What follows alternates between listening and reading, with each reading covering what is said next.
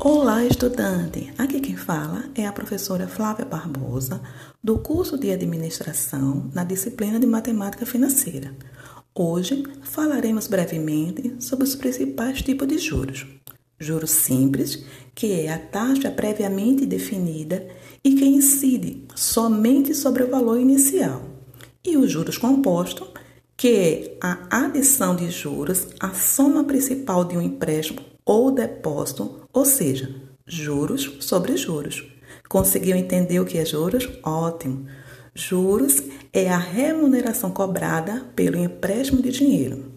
Para mais conhecimento, é importante a leitura do e-book, ouvir o podcast como você está fazendo agora e, para ter acesso a mais conteúdo, se inscreva no canal do YouTube. Acesse o EducaPE, procure seu curso na playlist e não esqueça de indicar para seus amigos. Conhecimento precisa ser compartilhado. Até a próxima!